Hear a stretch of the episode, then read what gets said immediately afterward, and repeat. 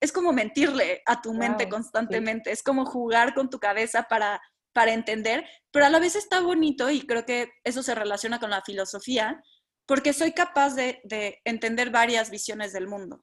Y entonces no me cierro, ¿sabes? Y entonces donde a Carla le molesto, donde Carla dice que eso está mal o así, digo, pero ¿por qué está mal? Y entonces constantemente estoy rompiendo con mis esquemas y me estoy deconstruyendo para entender el mundo de una manera distinta.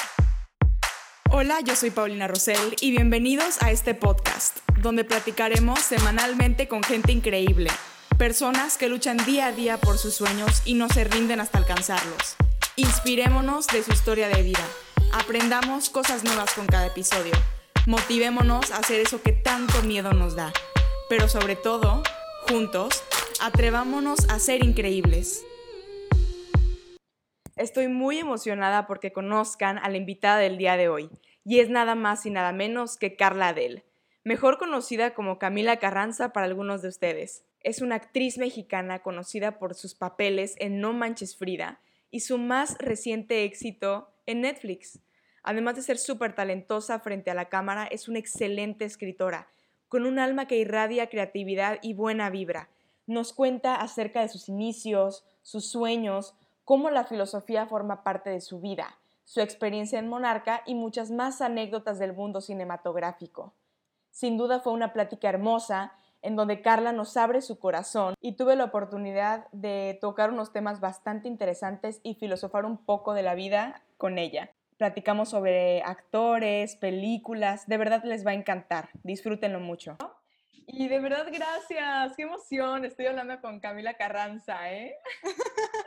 ¿Qué tal? Me encantan tus chinos. Ay, gracias. Igual a mí me encanta tu cabello. Los traigo todos recogidos. Sí, es que, o sea, haciendo ejercicio está imposible con los chinos, ¿verdad? Sí, sí, es imposible. Oye, qué gusto conocerte. Me encanta, me encanta todo lo que transmites, me encanta, pues, todo lo que, lo que pues lo que eres, ¿no? Y de verdad que vi en Instagram y de verdad, o sea, te tuve, tuve que hacer un trabajo de investigación, obviamente. Entonces, entonces estaba buscando pues todo lo que podía en Instagram y, y me encanta tu estilo, tu esencia, cómo igual pues hablas por el planeta. He visto que haces, has hecho algunos lives y eso me encanta y tus rizos igual y que haces yoga este, Muchas también gracias. Me eché ayer el, el, documental de Viral. Ah. ¿Fue tu primer cortometraje, perdón? Sí, fue el primer corto que hice. No había hecho, eh, fue raro. Empecé haciendo cine y apenas ese corto me llegó en 2019. Entonces, sí, fue raro, pero la verdad fue una muy bonita experiencia. También creo que porque lo pude disfrutar mucho, sí. muchísimo. Y además, eh, Lau, que es la directora, es una mujer increíble y fue de mucho diálogo ese corto. O sea, dialogamos todo el tiempo para tener muy claro lo que queríamos y, y qué era lo que estábamos diciendo, porque creo que es un tema bastante fuerte. Qué fuerte, o sea, cuando el final está fuertísimo, yo me quedé, wow, o sea, qué, qué valiente, ¿no? Porque, o sea, yo cuando, cuando vi que, no me acuerdo el nombre del, del, del personaje hombre, pero cuando vi que pasó al lado de ti después de haber subido la foto de las escaleras, yo dije, oye, es que yo lo hubiera encarado, porque veo, que la, veo que la chavita se quedó ahí sentada y yo, oye, yo, lo hubiera, me hubiera parado y lo hubiera encarado de que, y aquí estoy, ya sabes. No sé, como que me, me me, me, causó mucho enojo el, el, Es que creo que es muy difícil eso, ¿no? Como poder ponernos en la situación de una persona a la que le ocurre algo así. Porque, y lo que teníamos como en, en, mente era esta idea de cómo la sociedad, el patriarcado en el que vivimos, puede, incluso la mujer más fuerte y más segura de sí misma, puede llegar a tumbarla. O sea, ¿cómo puede llegar a tumbarla? Aunque sea un rato, porque lo padre de Kika es que aunque sí se cae y sí se llega a penar ella misma de su sexualidad, al final se da cuenta que no tiene nada de qué, de qué apenarse, ¿sabes? Y al final dice, pues este es mi cuerpo y si lo quieren ver, pues, oh, pero que yo sea la que decidió que lo vean. Exactamente. Entonces, creo que es lo que me gustó mucho, esa como reapropiación del cuerpo. Y es algo que, que hablaba con un amigo, yo estudié filosofía, y es algo también, que hablaba con un amigo. Sí, pero justo hablaba con un amigo de eso y lo hablábamos desde este punto filosófico de la importancia que tiene la mirada de cómo la mirada puede ser tan tan informativa y cómo hay una mirada que te objetiza, una mirada que te sexualiza y en cambio hay una mirada que te observa, que nada más te contempla. Y entonces todo el documental vamos viendo cómo se cambia de una mirada que te objetiza a una mirada de contemplación, que es como un poco más, pues no sé, más estético, más artístico. Claro. Creo que también eso está súper bonito. Sí, es, es bellísimo. Y algo que me llamó mucho la atención es que justamente al final entras a un salón y era la clase de arte. Ah, sí. O sea, era, creo que desnudos en el arte, ¿no? Y literalmente sales tú y te desnudas, o sea, pero hablas de la, de la mirada física o hablas como... Hablo de la mirada, también es que la mirada tiene como un sentido ontológico, ¿sabes? Como de qué forma vemos el mundo. Zuro, que es un filósofo que es muy interesante, decía que no importa tanto lo que vemos, sino cómo lo vemos. Entonces, ¿sabes? No es el objeto en sí, sino más bien es cómo tú lo estás viendo. Y entonces eso es lo que vemos con Camila, digo, con, con Kika. y yo ya mezclando a Camila. Pero eso es lo que vemos con Kika. A Kika vemos cómo al principio la ven a ella de una forma sexual, la ven a ella de una forma de objeto y de yo ya te vi desnuda y por lo tanto te poseo y por lo tanto yo puedo burlarme de ti y yo puedo llamarte zorra, te puedo llamar puta, etcétera, ¿no? Y en cambio lo que hace Kika es demostrarles que su mirada no tiene poder y que en cambio de la forma en la que deberían de observarla es nada más de una forma como estética, ¿sabes? Como de contemplenme, pero no me poseen, es como vemos el arte. El arte, ¿sabes? Lo vemos y apreciamos su belleza, pero no poseemos el arte. Cuando vemos, cuando vemos una obra de arte no queremos poseerla, o por lo menos si la queremos poseer, entonces ya no estamos viendo la parte estética. Entonces creo que eso es lo, que me gustó tanto del corto, como este juego medio ontológico, medio, no sé, me parece un gran corto a mí. Y de verdad que, pues sí, o sea, estuvo muy, muy bueno. Y también, bueno, lo que, lo que dices, estudiaste filosofía. ¿Cómo, ¿Cómo fue eso, Carla? Es decir, normalmente vemos la filosofía y dices, qué aburrido, ¿no? Porque te lo enseñan en, la secundaria. A mí me pasa, ya sabes. Y digo, ay, qué aburrido, ¿no? La filosofía.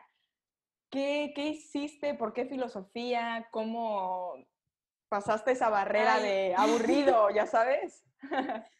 Creo que desde niña me encantaba el tema. O sea, desde niña a mí me encanta la literatura. Soy como leo de forma apasionada y creo que la filosofía es una forma de ver el mundo, es una forma que va muy ligado, por eso generalmente piensan que filosofía y letras son, es la misma facultad, pero distintas carreras. Pero como que a mí me interesaba mucho saber qué es lo que se ha pensado en el mundo, porque la filosofía de cierta forma es la base de todo lo demás. O sea, la filosofía busca los primeros principios, las causas últimas. Entonces, a veces es como el inicio. Y de niña me gustaba mucho, eh, por un rato no quise estudiarlo porque ya sabes, la típica de no vas a ganar dinero con esa carrera. Y era como, mm". te vas a morir. Eh, pero luego crecí, sí, sí, quise estudiar relaciones internacionales, pero por uno u otro motivo no se dio. Y entonces eh, hice un trato con mi mamá y mi mamá me dijo, ok, ¿quieres actuar? Va, pero estudia una carrera. La carrera que tú quieras. O sea, puede ser lo que se te ocurra, pero tienes que estudiar algo.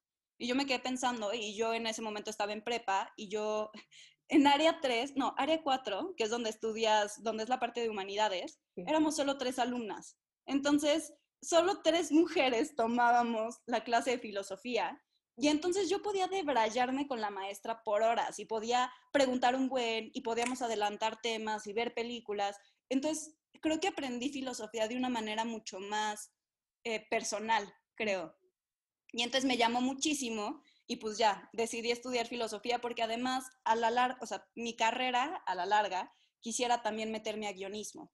Y creo que la filosofía va muy ligada con eso. O sea, creo que si puedes entender muchas visiones del mundo, puedes crear muchos personajes y puedes crear muchas realidades. Entonces, eso es lo que me gustaba. Sí, creo que van perfecto de la mano porque es como pues abrir otra puerta, ¿no? Al mundo y a pensamientos diferentes y yo creo que expande aún más tu creatividad. Entonces se me hizo, se me hace algo muy lindo. Y bueno, Carla, ahora, eh, ¿cómo nació esto de quiero ser actriz? O sea, ¿de chiquita te gustaba y veías a los actores? ¿O cómo nació esta espinita, esta curiosidad?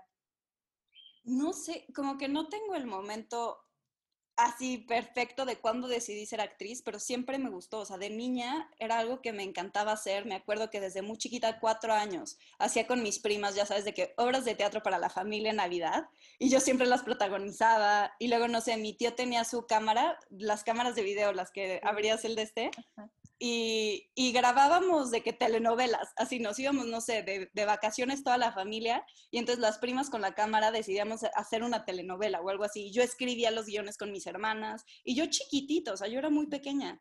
Y también estudié en una escuela Montessori y ahí, ahí tiende a haber más libertad sobre distintos proyectos. Y entonces también ahí, cuando yo tenía que hacer algo, por ejemplo, de biología o de física, bueno, de ciencias, me acuerdo que yo hacía obras de teatro. Entonces un día tuve que hablar del Big Bang y mi presentación, en vez de ser una presentación con cartulinas, fue una obra de teatro. Y también hablando del 15 de septiembre, así como que todo el tiempo yo me iba por, por actuar, como que esa era mi, predilección. Y cuando tenía ocho años, mi mamá consiguió una agencia para hacer comerciales. Entonces comencé a hacer comerciales y ahí más o menos por esa época me llegó también mi casting para la primera película que castié y creo que cuando fui al casting de esa película dije, a esto me quiero dedicar. O sea, esto tiene que ser mi profesión. Y pues desde entonces lo he perseguido. ¡Qué, qué padre, Carla! Pues vas muy, muy bien, ¿eh? qué buen, gracias. ¿Y cómo es tu proceso para prepararte para un personaje, por ejemplo? O sea, ¿cómo te dan el guion y tienes que estudiar el personaje? ¿Y qué haces tú para prepararte? Pues eh, generalmente lo que a mí me gusta, me gusta llevar una bitácora de los personajes. Y a lo largo de mi vida he estudiado, estudiado como con varios profesores y varias, digamos, corrientes o así. Y he aprendido mucho y lo que más me ha servido, digamos que lo he, lo he ¿cómo se dice? Em, integrado a mi forma de, crear personajes. Entonces yo tengo una libreta donde, digamos, en la libreta pongo, hago dibujitos y no sé, digo, este personaje, sus emociones que predominan son tales. Y entonces las coloreo en la parte del cuerpo que la siente. Y luego les escribo una biografía, como quiénes son sus padres, quiénes son sus hermanos. Eh, lo más loco que he llegado a hacer es como decir qué signo es, con qué ascendente. Creo que eso es lo más como loco que he llegado. Ok, pero personaje eh, que te dan, ¿no? Sí, claro, al personaje. Como que voy viendo su personalidad, cómo la voy armando. Por ejemplo, con Camila Carranza, eh, su creación la hice de la mano de Fer Robser, que es el director. Y entonces él, cuando nos vimos por primera vez, cuando ya me habían dicho que había quedado para Camila, me dijo, para la próxima vez que te vea, quiero que me traigas cuatro recuerdos. Un recuerdo con tu papá, un recuerdo con tu mamá, un recuerdo con tu hermano y un recuerdo con tu primo. Entonces yo me senté a escribir recuerdos que tenía Camila con ellos, además de la biografía que ya le había escrito y que todo lo que ya tenía, como que hice eso. Y eso a mí me ayuda muchísimo a estar segura de quién es el personaje, como que lo hace mucho más fácil ponerte sus zapatos y ya olvidarte de quién eres tú mientras estás en el set.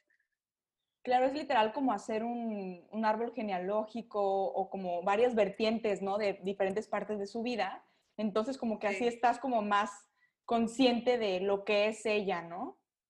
Sí, exacto. Creo que también un poco más consciente de quién soy yo. O sea, a partir de esto, yo llevo un diario, que de chiquita siempre intenté llevar un diario, pero ahora como que lo intento llevar más puntualmente, específicamente de mis emociones, porque creo que para mí es muy importante saber distinguir entre lo que le pertenece a Carla y lo que le pertenece a los personajes. Y por ejemplo, con Camila, he logrado sanar heridas que Carla tenía. Y eso es muy interesante, o sea, creo que el camino del actor también, de cierta forma, es un camino de vida. Te iba a decir justamente, no, a veces no te revuelves con los personajes o no pones parte de ti o a veces no, Camila se vuelve Carla, o sea, no, te ha pasado, es que no sé si suena loco, pero no sé. No, sí, sí, sí pasa, sí pasa. La verdad es que sí pasa. Eh, creo que también eso es algo que conforme vaya creciendo y vaya aprendiendo todavía más, lo voy a ir pudiendo separar mejor. Eh, pero sí, sí me ha pasado. O sea, por ejemplo, luego me pasa que me quedo con alguna emoción, como, no sé, hice una obra de teatro que se llamaba, eh, ay, ¿cómo se llamaba? Se me fue el nombre. Ah, me puse en blanco. Bueno, es una obra de teatro donde mi personaje se llamaba Mira. Y Amira era una mujer muy fuerte ella usaba palabras muy fuertes, o sea, decía muchas groserías y estaba muy enojada, constantemente estaba muy enojada. Y llegó a pasarme que después de hacer la obra yo me quedaba con el enojo y que yo estaba como enojada o que de repente yo usualmente no hablo con muchas groserías, pero durante esa época hablaba con groserías, como que sí se me quedaban así pequeños como retazos del personaje que ya después, poco, o sea, conforme va pasando el tiempo y vas separándote del personaje, pues regresas a ser tú. Pero sí es algo que te digo, por eso llevo yo mi bitácora también de quién soy yo, para encontrarme a mí misma. Oye, ¿y empleas la escritura? porque escucho lo que, lo que puedo percibir de ti es que te gusta escribir, ¿es correcto? Me encanta escribir. Ah, se llamaba el Club de los Impuros. La ah, el Club de los... Ya te pasaron el folleto. Mi madre, sí, mi madre me escuchó y fue como, qué linda. Ay, qué linda.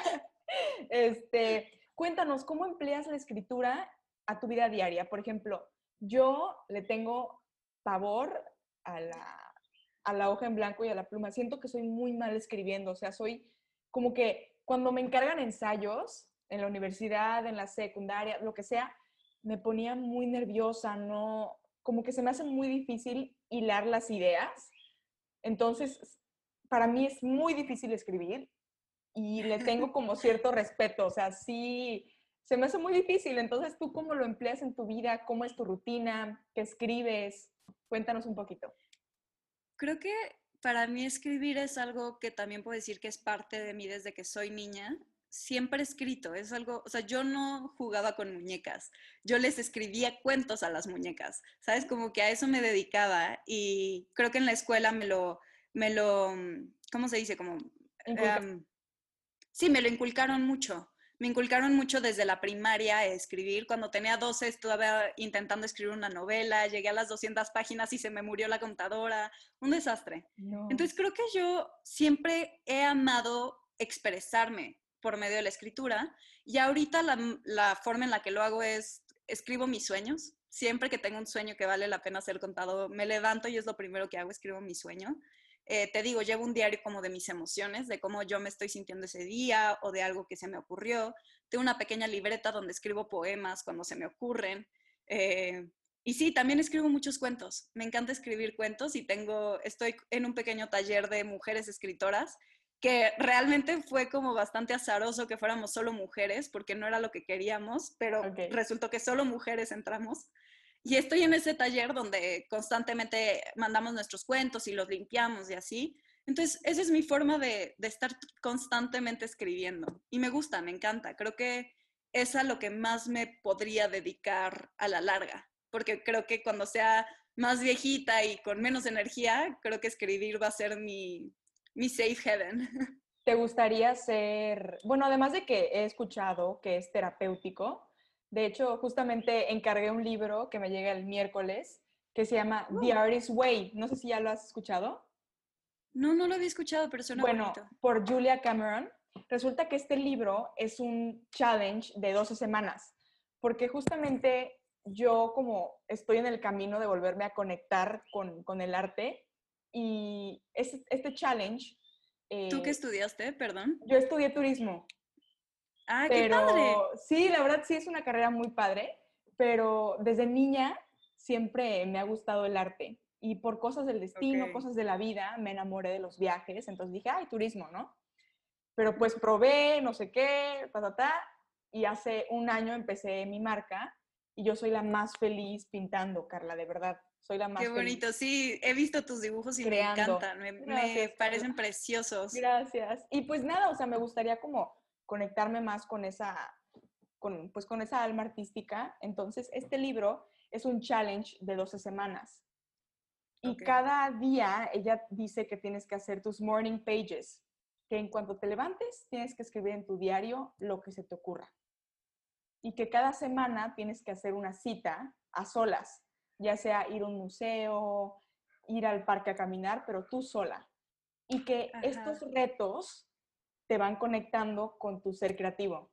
Entonces me hizo muy ¡Qué interesante. ¡Qué bonito! Ay, voy a comprar el libro también. Te lo, voy a pasar. muy bien. Te lo voy a pasar. De verdad, a mí dije, wow, lo necesito. Y mucha gente ha hablado de ese libro. Entonces, por eso te digo que, pues, escribir es terapéutico. O sea, dejas tus sentimientos en la hoja. Sí, sí, a mí me ayuda mucho a despejar la cabeza.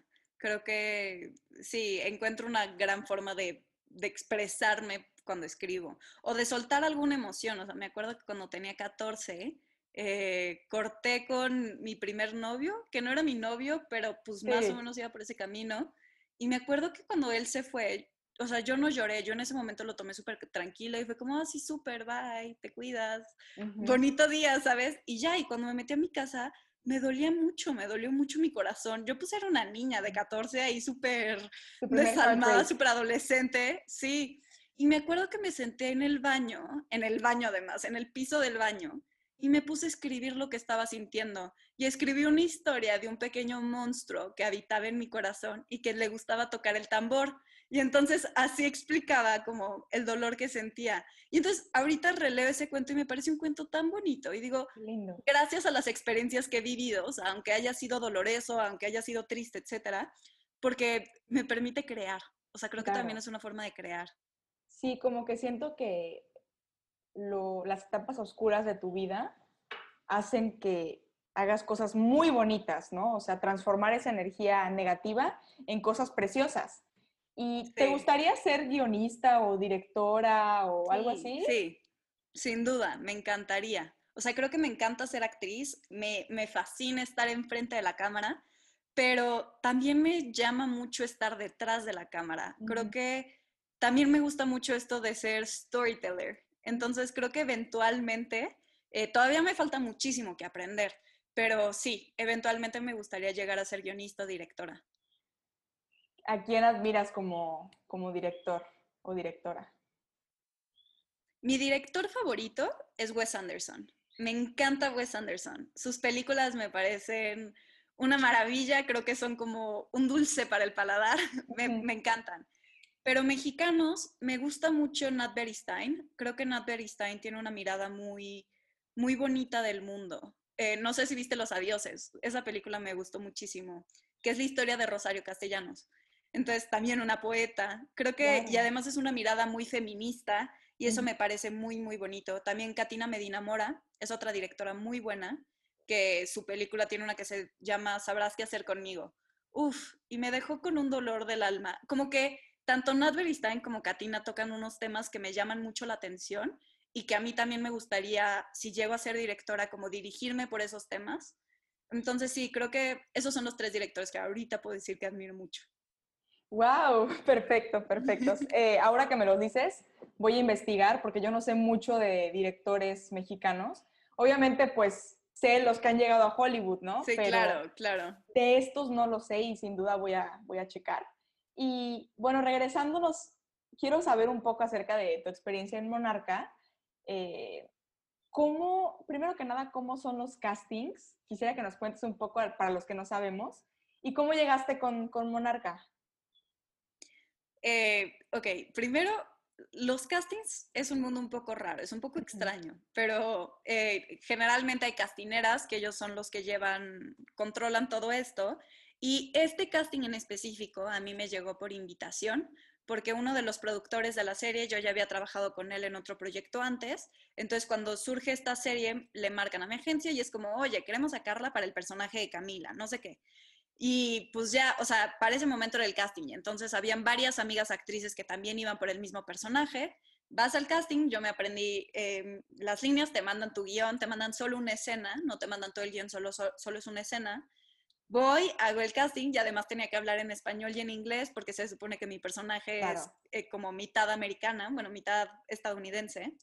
Eh, y ya, entonces lo hago y ya cuando me dicen, no, es que esta serie va para Netflix y la produce Salma Hayek, no sé qué, yo fue como, ¡Ah! quiero, y yo quiero, quiero estar en esta serie, quiero que sea mía. Como a las, ¿qué fue? Como a las dos semanas me avisaron que me había quedado en callback, que es cuando ya se cierra, digamos, la, a muy poquitas personas. Entonces, digamos, era yo y cuatro niñas más, las que estábamos para el personaje. Entonces eh, voy y antes, llegué antes de, de, mi cita, porque además me avisaron que la niña que estaba antes de mí se estaba atrasando un poco, entonces que si puedo llegar más tarde. Iba con mi mamá, entonces mi mamá y yo nos sentamos a comer y de que yo estaba ensayando con mi mamá el casting, que era la escena en la que yo me peleo con mi mamá porque le rompí el celular a un niño y que le digo como te estás poniendo de su lado, que le digo como ya me quiero regresar a Estados Unidos, quiero ya no ser nadie. Entonces era esa escena. Y yo me acuerdo de estarla ensayando con mi mamá y mi mamá me veía y me decía, ya, ya estás, es tuyo. Y yo, y yo, sí, sí quiero que sea mío, por favor. Y ya cuando entró el casting, dentro del casting estaba Irene Azuela, porque había ido a ayudar como a dar la réplica, pero también a ver cómo era la química con, con, las demás actrices, porque también es muy importante que vean que sí te llevas bien o que sí respondes bien al otro actor. También estaba, estaba el director y estaba el showrunner y puse el director de casting y estábamos todos ahí. Y me acuerdo cuando vi Irene dije como, aquí es. O sea, como que sentí un clic con Irene y me sentaron y antes de hacer el, el callback me explicaron quién era Camila. Me dijeron, bueno, Camila es una niña de 16 años, ella creció en Los Ángeles, pero su mamá es mexicana y ella pelea por lo que es correcto, o sea, por lo que ella cree que es correcto. Y ella la meten a la cárcel porque fue una protesta para, para banear las armas de Estados Unidos y pinta una flor sobre un cartel de un rifle. Entonces, por eso la meten a la cárcel. Entonces, cuando me cuenta todo esto, yo digo, wow, yo quiero ser Camila, ¿sabes? Yo quiero este personaje como aguerrido, increíble. Y ya, para el momento en el que yo hice mi callback, yo temblaba de nervios por adentro, pero creo que eso me ayudó mucho a llegar a las emociones. Y ya, como a los, no me acuerdo qué tanto pasó, creo que una semana, me dijeron que me había quedado. Y yo fui la más feliz. ¿Y qué hiciste cuando te, te llamaron a ti o qué fue lo primero que hiciste cuando te enteraste? Sí, me llamaron a mí, yo gritaba de la emoción, le dije a mi mamá, mamá, me quedé. Mi mamá estaba súper nerviosa porque yo estaba en la universidad y en la universidad, este, no, bueno, nos habían dicho que la serie se filmaba en Guadalajara. Entonces mi mamá era como, no, ¿y qué vas a hacer con la universidad? ¿Qué va a pasar? Y yo, no pasa nada, se va a arreglar, se va a arreglar. Y sí, se arregló. O sea, me acuerdo que de hecho lo hablaba con un amigo de la universidad porque yo antes de quedarme le decía, es que, ¿qué va a pasar si me quedo? Voy a tener que elegir entre la universidad o la actuación. Y él me decía, pues sí, pero piénsalo, la universidad siempre la puedes volver a retomar. Una serie para Salma Hayek y Netflix no. No viene todos los días. Él decía que eventualmente iba a tener que decidir, que eventualmente iba a tener que escoger o la carrera o la actuación. Agradezco mucho que estuviera equivocado porque ya pude terminar mi carrera y sigo actuando. Mm. Oye, y hablando de la química de los actores, al llegar a, a tu callback, ¿hablaste con, con Irene un poco o fue directo a la escena? Hablamos un poquito. O sea, estábamos, cuando me contaron quién era Camila, Irene estaba sentada al lado de mí. Y entonces como que estábamos en presencia la una de la otra y sabes un poquito de que haces un chiste o así para aliviar la tensión que traes. Sí, sí, A, mí, a mí me pasa mucho eso. Yo soy súper ansiosa y entonces mi forma de, de quitarme la ansiedad es ser chistosa, o sea, no sé si logro ser chistosa, pero lo intento, como para, para aligerar, ¿sabes? El ambiente. Entonces, sí, me acuerdo de ese día. Aparte tenían botana, tenían de que pepinos y cacahuates y así. Yo era como, ¿quieres? Y yo, no, gracias, que si no voy a hacer el casting y yo aquí con el frijol. Con el pepino, ¿no? El frijol en el Sí, sí.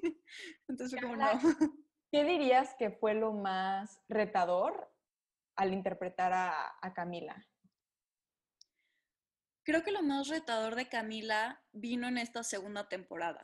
Eh, tener que interpretar a, a, esta niña de 17 años que se enamora de un señor de 42. Creo que para mí fue muy fuerte. A mí me pareció un tema muy, no voy a decir escandaloso, porque no es exactamente lo que me parece. Más bien me parece, me parece un abuso. Entonces, eh, para mí mm, no podía, o sea, creo que me costó mucho trabajo al principio lo hablé con mi psicóloga, lo hablé con el director, con Fer Robsar, lo hablé con Mario Loría, que es el actor de Santiago, y hablándolo y hablándolo y hablándolo fue como logré quitar las trabas que mi mente me estaba poniendo, porque mi mente me estaba poniendo muchas trabas, como que, como que mi mente no permitía que fuera Camila la que estuviera en set y era Carla y entonces Carla sentía que era la que, la que estaba en ese momento y eso era muy incómodo. Pero ya después de trabajarlo, ya las últimas escenas, que curiosamente son las escenas más difíciles y las más fuertes visualmente, fueron muy fáciles. Fue como cualquier otra parte del trabajo, pero al principio me costó trabajo. ¿Y ya, ya conocías al actor de Santiago, a Mario, dices? Sí, Mario. No lo conocía, lo conocí el día de su callback, porque igual que Irene hizo conmigo, a mí me pidieron ir a ayudar con el callback de su personaje. Entonces, cuando fui, eh, conocí a las tres personas que estaban como para este personaje y ahí lo conocí. Y me pareció un gran actor. O sea, desde su callback me pareció muy buen actor Y ya después, trabajando con él, pues siempre hay tiempo de platicar y así. Entonces también como que hubo oportunidad de conocernos un poquito más para que las cosas fueran más cómodas y menos de desconocidos. Pero qué, qué fuerte, ¿no? O sea, ¿cómo es? Se me hace impactante el trabajo que tienes que hacer tú interno, porque digo, te ponen a un, a un a otro personaje, ¿no? Y te dicen, te tienes que involucrar con él y sobre todo que es mayor, o sea, ¿cómo, cómo rompiste esa, como esa penita o hacia él de besarlo? No sé, ¿cómo le haces? Es muy difícil. Mayor. Sí, y entre actores nos reímos un poco de eso porque luego te toca, por ejemplo, hay veces que de repente te tienes que dar un beso con alguien que conociste ese mismo día. Y entonces a veces ¿cómo le haces para crear esa química, conexión o algo para besar a alguien de que así? Entonces, pues sí, se tiene que hablar con el otro actor, se tiene que como crear esta confianza. Eh, creo que lo que a mí me sirvió mucho fue hablarlo, o sea, verlo a los ojos y decirle, es que a mí esta relación no me gusta, a mí esta relación me pone incómoda, me parece que tienden a tener un abuso de poder. Y por el otro lado era claro, pero Camila está en este momento donde ella está sola, donde perdió, digamos, a su familia de cierta forma, donde se siente aislada, donde necesita a alguien que la apapache, que la, que la abrace, donde necesita que alguien le escuche. Y Camila es una niña muy madura, es una mujer muy inteligente. Entonces, este hombre se fija en ella por eso, como por su inteligencia más que nada. Claro que dentro de eso, pues la brecha generacional, todo eso, pues claro, va, va a haber ese tipo de violencia que vemos, pero o sea, primordial, o sea, principalmente no se buscaba ese abuso, principalmente sí se buscaba como, como ese amor, como ese interés por la otra persona. Entonces ya cuando lo vi así y cuando entendí que para Camila era eso, o sea, más que un daddy issue, era alguien que le estaba poniendo atención y que le estaba, digamos, abrazando, me fue mucho más fácil abrirme y decir, claro, voy a permitir que Camila haga lo que tenga que hacer en estas escenas porque era lo que Camila buscaba, ¿sabes? Ella buscaba esos besos, buscaba ese consuelo. Entonces, es muy difícil, es como mentirle a tu mente constantemente, es como jugar con tu cabeza para, para entender, pero a la vez está bonito y creo que eso se relaciona con la filosofía, porque soy capaz de, de entender varias visiones del mundo. Y entonces no me cierro, ¿sabes? Y entonces donde a Carla le molesto, donde Carla dice que eso está mal o así, digo, pero ¿por qué está mal? Y entonces constantemente estoy rompiendo con mis esquemas y me estoy deconstruyendo para entender el mundo de una manera distinta. O sea, ¿por qué está mal? Porque la sociedad lo dice, simplemente, ¿no? sí, que bueno, que, que en este caso en específico, sí, yo sí creo que está mal porque se va a prestar abuso de poder, o sea, va a haber un abuso emocional, psicológico, etcétera. Pero justo, también puede que una niña de esa edad no lo vea de esa forma. Y no lo entiendo de esa forma, porque ¿cuántas veces no hemos estado en una relación tóxica sin darnos cuenta de las señales, ¿sabes? Sin darnos cuenta que nos están gaslighteando o que hay cierto abuso. ¿Sabes? Como que muchas veces no nos damos cuenta y no lo percibimos. Y eso es lo que le pasaba a Camila. Entonces, a mí me tocaba ponerme en sus zapatos e ignorar las cosas que Carla sabía que podían ser abuso. Y más bien ponerme en, los zapatos de Camila, de una niña enamorada que deja pasar todo eso justamente al inicio de la relación todo empezó, pues, miel sobre hojuelas, ¿no? Y yo recuerdo que tu mamá en Monarca te decía, no, es que está mal. Y yo, bueno, pero si la relación está bien, digo, hay que dejar a, Camila, ¿no? Yo estaba así de, ok, ok. Pero al final, en la boda, al inicio él se veía, se veían increíbles los dos y, y él también muy buena onda. Pero después en la boda, cuando él él te acorraló y él te decía, no, es que ya estoy harta de, harto de tus, de tus chiflazones, ¿no? Berrinches, sí. De tus berrinches. Y yo así de, pues es que no son berrinches, o sea, para ti, para, para Camila, esa niña, bueno, una niña de 17 años, no son berrinches, o sea, digo, no, has, no, no controlas tus emociones como, como ahorita lo haces, que a los 17 años. Pero cuando él te acorrala, yo dije, oh my God, Qué miedo, qué feo. Pues sí. sí. y tipo, ya desde el inicio, desde, desde el hecho de que él le pidiera que le mintiera a su mamá y que lo mantuvieran en secreto y así, ya son pequeñas señales que justo podrías pasarlas. O sea, si nada más es lo único que, que ocurre, lo pasas, lo dejas pasar. Pero ese es el inicio, es el inicio y vas viendo cómo va progresando, ¿sabes? Hasta llegar a, al final de la temporada. Es una bola de nieve.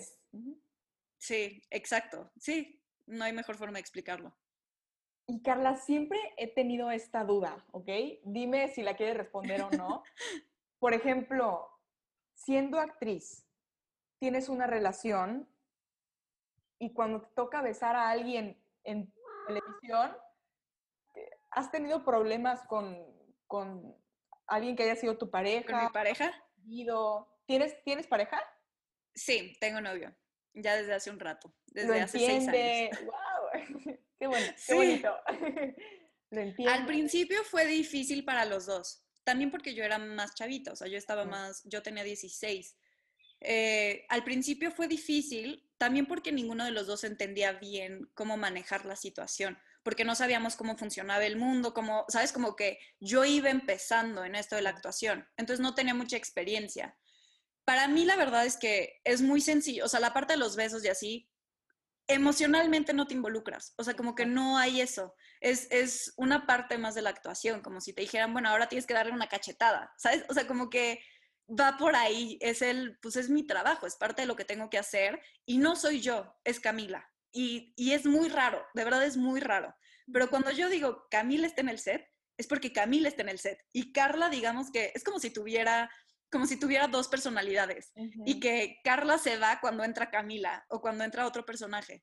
Y entonces así lo fui hablando con, con, mi novio, lo fuimos entendiendo y ya ahorita la fecha ya es un tema muy hablado, muy común y mi novio lo ve y es como de, eh, se le resbala, ¿sabes? Porque, porque también él ha logrado verme y no ver a Carla, sino ver a los personajes. Entonces es como ver una serie donde no conoces a los actores, y tú te enfocas en el personaje que están interpretando.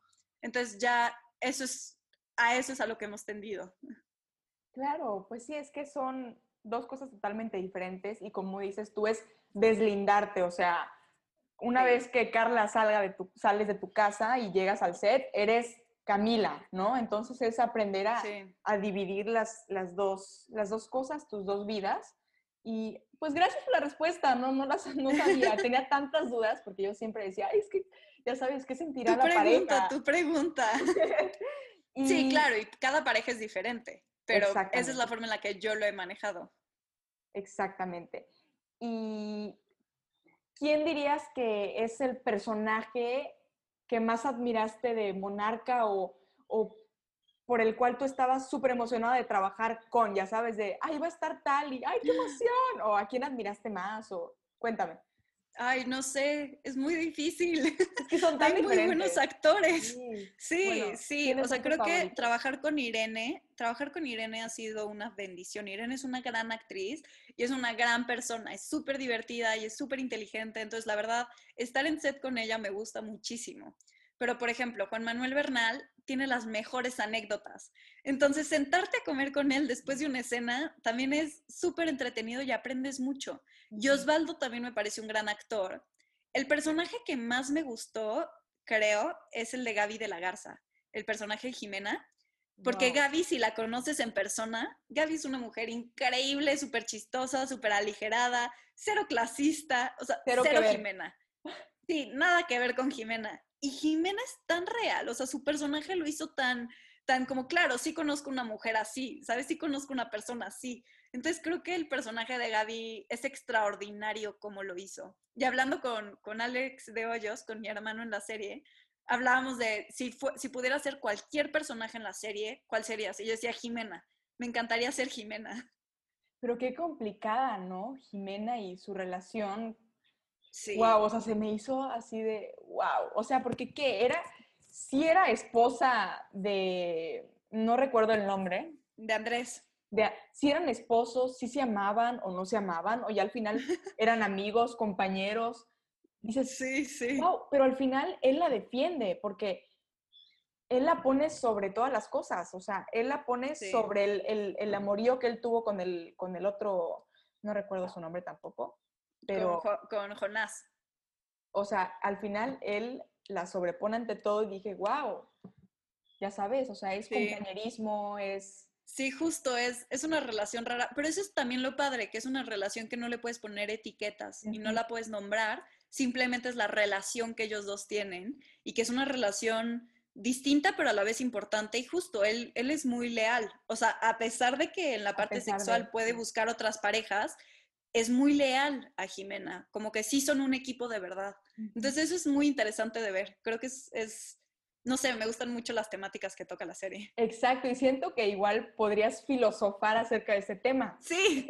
que es leal con su, con su pareja, pero no en la forma corporal. Claro, como la diferencia entre lealtad y fidelidad, ¿no? No, que es como justo eso. Está cañón, está cañón. Sí. Y hablando sobre, bueno, ya para terminar con, con Monarca, Carla, pues Monarca habla sobre la corrupción mexicana y pues, todos los problemas que, que, pueden haber y etcétera. ¿Tú qué crees que sea, crees que siga tan alejado a la realidad o crees que sigan las cosas así en México? Ay, o sea, me asusta mucho, pero creo que es la realidad en la que vivimos. O sea, sí creo que ese es el mundo en el que vivimos y no solo México, creo que la gran mayoría del mundo se maneja de esa forma y creo que hay mucho más poder en la parte económica que en el propio gobierno. O sea, sí creo que al final lo que realmente mueve el mundo son las grandes empresas. Em, creo que es importante que la gente lo sepa y que abramos los ojos. O sea, no que seamos que creemos en pura teoría conspirativa. Illuminati. sí, no, no, pero, pero sí ser conscientes de lo que ocurre, ¿sabes? Ser conscientes que, que hay muchas personas detrás del telón moviendo los hilos que nosotros no nos damos cuenta. Y creo que también Monarca sirve para eso. Creo que dentro de todos los temas que toca Monarca, nos ayuda a ver en qué parte socialmente podemos estar errando. Y entonces está esta parte del abuso emocional, está esta parte también de la corrupción, de las mentiras. Entonces creo que es, es interesante verlo y analizarlo. Pues sí, sin duda, digo, es, es muy difícil abrir los ojos y, y, ver la realidad de nuestro país. Entonces, la verdad, a mí me fascinó la serie y muchísimas felicidades por tu trabajo, de verdad. muchas gracias. Muchas, muchas felicidades. Gracias por verla también. Sí, ay no, yo, yo, a mí me fascinó y te digo algo, me encantó la 2.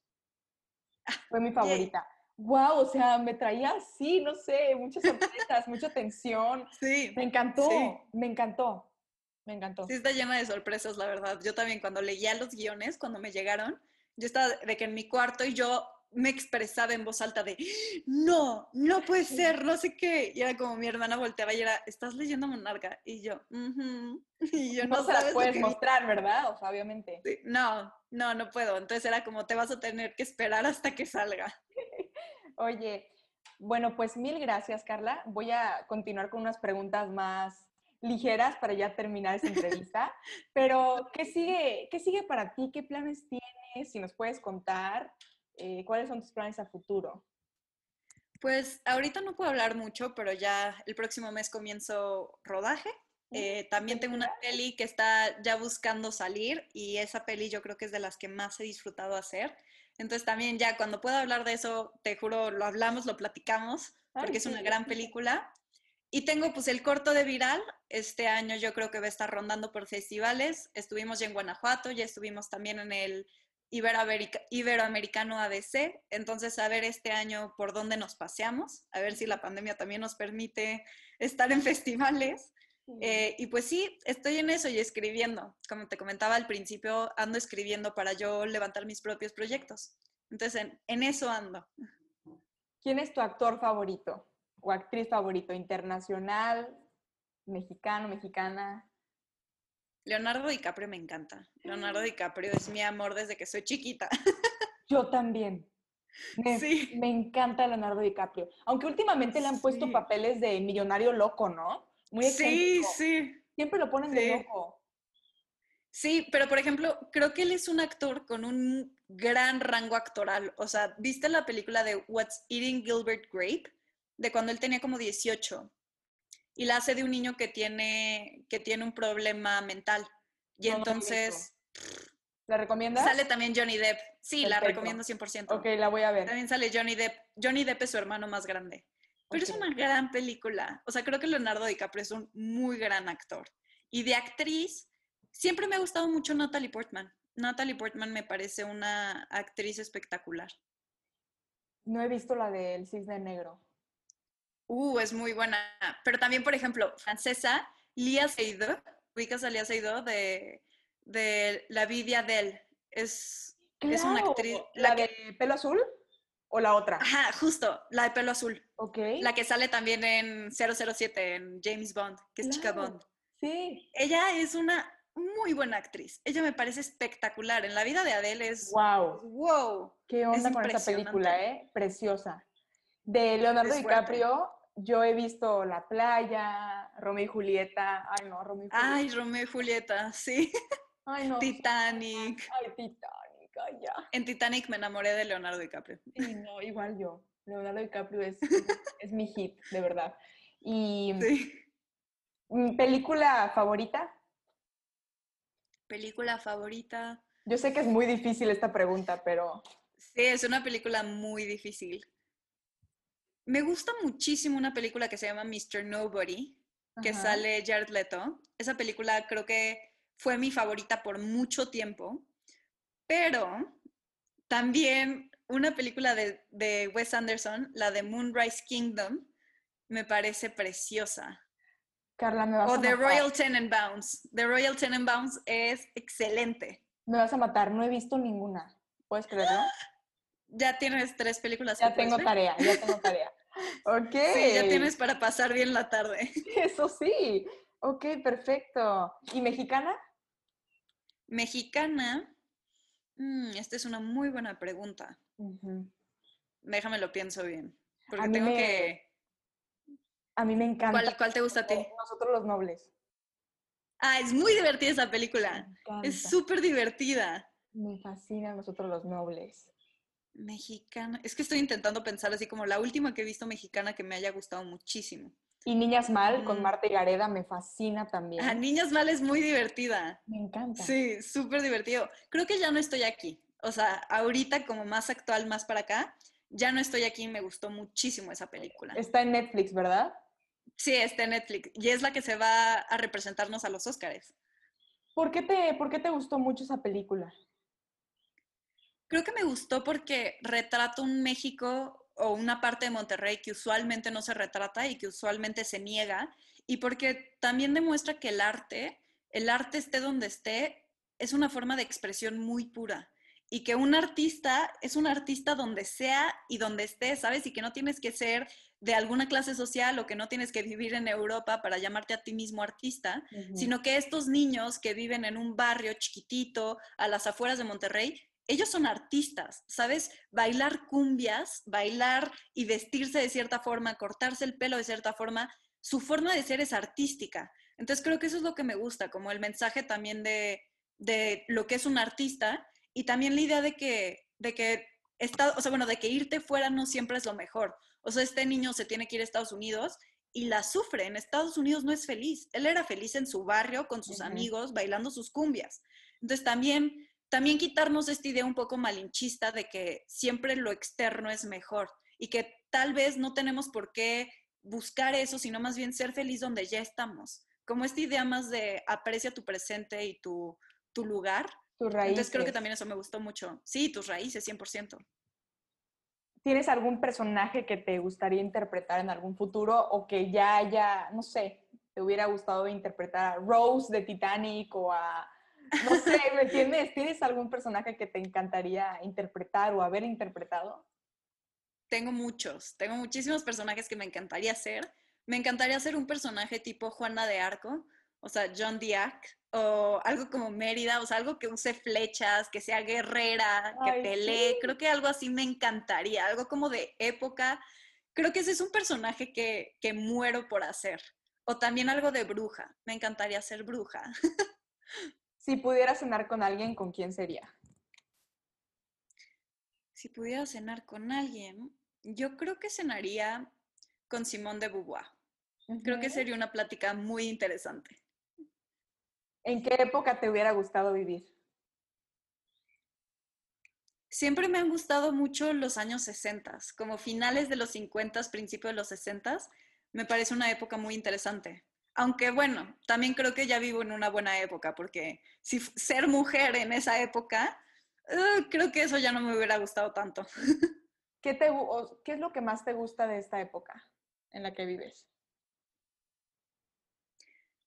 Creo que la apertura que se está dando, que ya estamos entendiendo que no podemos vivir un mundo con jerarquías y que más bien tenemos que entendernos todos de manera horizontal y entonces acabar con el racismo, con el clasismo, con, con la violencia de género. Creo que eso es lo que me gusta. Creo que en un futuro espero que vaya mejorando, pero hoy en día está mejor, está mucho mejor a como era antes. Entonces eso me gusta. ¿Y qué es lo que no te gusta de esta época? Digo, hay muchas poco que cuidamos el ambiente. Sí, hay muchísimo. o sea, creo que como la violencia que hay, pero también la falta de preocupación por el medio ambiente. Creo que también nos hace falta regresar a lo natural, regresar un poco a la naturaleza o como esta visión un poco indígena en el sentido de la tierra como, como otra persona, como alguien más a la que hay que cuidar y que cuida de nosotros. Exacto, que hay, que hay reciprocidad, ¿sabes? Creo que eso es lo que no me gusta, que no entendemos que la naturaleza es mucho más poderosa que nosotras y aún así no la cuidamos lo suficiente. ¿Cuál es tu frase favorita? Es decir, ¿tienes alguna, siempre pregunto esto, pero me encanta saber cómo, por qué te guías, pero tienes como alguna frase a la cual, no sé, con la cual te motives día con día o a veces cuando te sientas mal, como que recuerdas esa frase. ¿Tienes alguna? A ver, déjame pienso. Iba a decirte una de Nietzsche, que me gusta mucho, pero estoy intentando acordar, o sea, no la quiero decir mal. Eh, que es como, yo no creo en un Dios que no baila. creo, creo que iba por ahí. Yo no creo en un... Sí, creo que va por ahí, porque me gusta mucho esta idea de, de, o sea, con Nietzsche es muy interesante todo el tema de Dios, pero creo que también me gusta esta idea de un Dios que es artístico, ¿sabes? Como un Dios que, que, que le da valor Ajá, yo solo creería en un Dios que supiera bailar, es la frase. Me gusta esta idea de que, de que Dios es divertido, ¿sabes? De que Dios se la pasa bien y de que nosotros también deberíamos de pasárnosla bien junto con Él y aprovechar el arte, como algo un poco dionisiaco, pero esa frase me encanta. Y para la gente que quiere saber más de filosofía, ¿qué recomiendas? Por ejemplo, yo tengo un libro, Carla, que se llama El mundo de Sofía. ¿Ya lo leíste? Ah, sí, es muy bueno y la película es buena. ¿Lo recomiendas? Sí, 100%. Es una gran forma de empezar. Yo creo que esa fue la primera película que vi cuando empecé mi clase de filosofía, o sea, en la prepa. Como nos introdujeron a la filosofía fue con esa película. Y es una gran forma porque repasas, digamos, todos los filósofos, pero en chiquito, y eso es una gran forma. Eh, sí, ese es un gran libro para empezar. También yo diría que se empiece con los griegos, porque es donde inicia casi todo y leer, por ejemplo, si te gusta el teatro y quieres leer los diálogos de Platón, que son, son diálogos, está escrito más o menos en forma de teatro, son, está escrito de esa manera, es una gran forma de entretenerte y aprendes mucho, los diálogos son increíbles. A mí me encanta Platón. Perfecto. Y ya para terminar, Carla, ¿tienes algún mensaje para la gente que nos va a escuchar o que nos escuche?